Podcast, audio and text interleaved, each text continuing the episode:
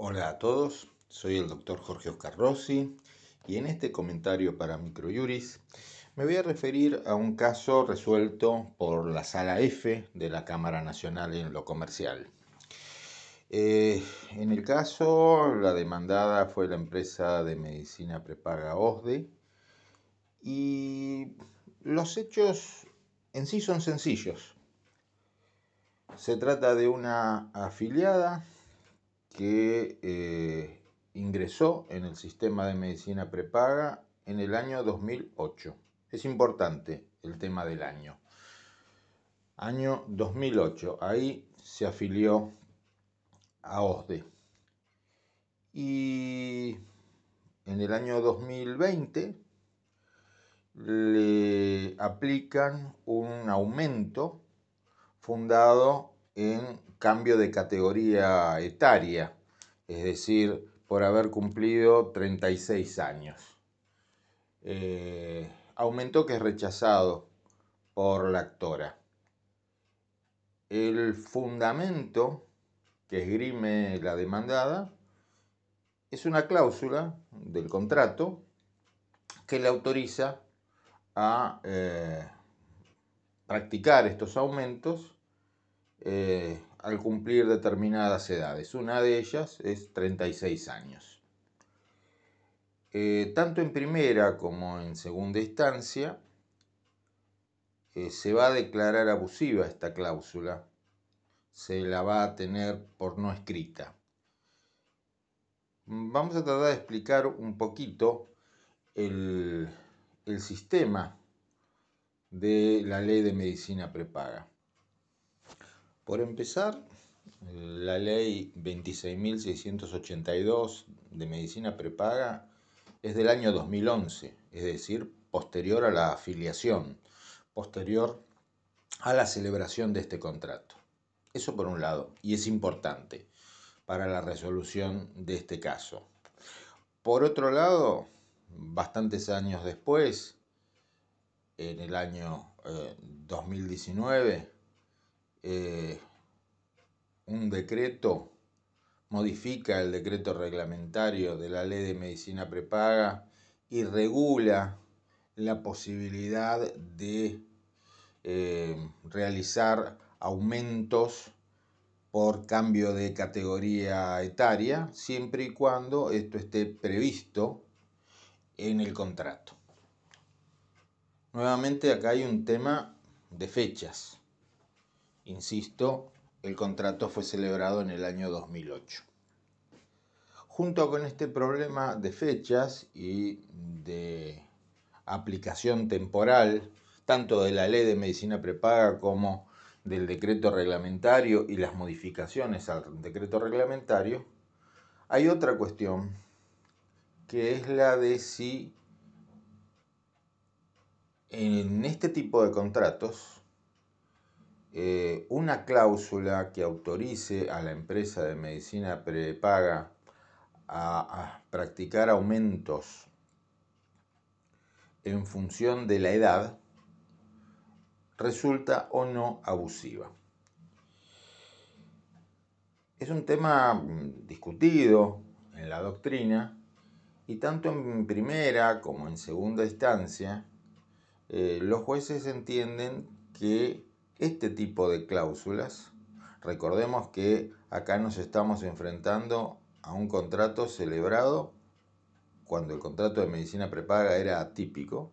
Entonces, tanto en primera como en segunda instancia, eh, los jueces entendieron que eh, este tipo de cláusulas que autorizan a la empresa de medicina prepaga resultan abusivas.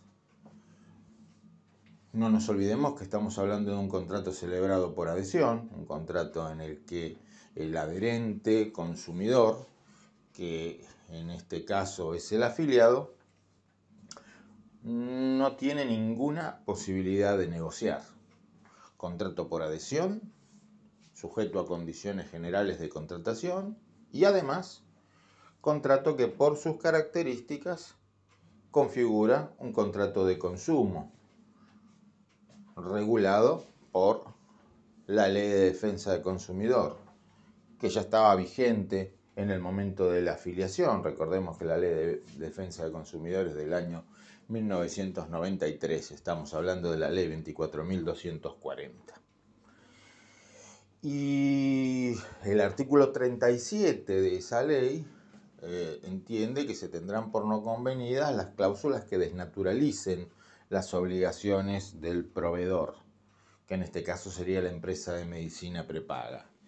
Y alguna doctrina y jurisprudencia entienden que este tipo de cláusulas, este tipo de cláusulas desnaturaliza las obligaciones del eh, proveedor porque básicamente le trasladan los riesgos, o gran parte de los riesgos, a la parte más débil, porque sirven como un método o medio para captar eh, afiliados, entre comillas, sanos, o por lo menos estadísticamente sanos, que serían aquellos que son los más jóvenes, y cuando con el paso de los años estos requieren más prestaciones, eh, cobrarles un incremento de cuota que en este caso específico resultó bastante sustancial. Entonces, eh, la empresa de medicina prepaga, entre comillas, se beneficia de mm, cobrar las cuotas del plan de medicina prepaga durante años a pacientes jóvenes que estadísticamente requieren menos eh, prestaciones y cuando estos este, ya mm, pueden requerir mayores prestaciones por, su edad, eh, absorben ese riesgo, absorben ese costo con el incremento de las cuotas.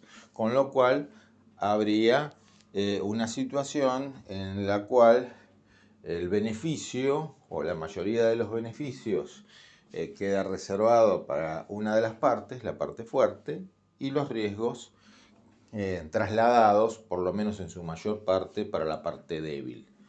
Eh, por eso es que cierta parte de la doctrina y de la jurisprudencia considera que este tipo de cláusulas resulta abusiva. más allá de eso, si bien eh, actualmente el decreto reglamentario de la ley de medicina prepaga eh, autoriza a las empresas de medicina prepaga a practicar aumentos en razón de la franja etaria, en razón de la edad, hay que hacer dos aclaraciones.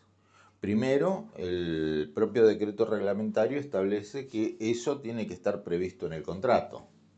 Y segundo, esta autorización del decreto reglamentario no puede aplicarse retroactivamente, porque, insistimos, y esto es determinante para, para este caso, la afiliación se realizó en el año 2008 y si bien en la cláusula del contrato estaba previsto la posibilidad de incrementarse eh, las cuotas por eh, franja etaria, no existía ninguna regulación que lo permitiera en ese momento y no corresponde aplicar la actual regulación en forma retroactiva, porque esto disminuiría los derechos eh, del consumidor, entre otras razones.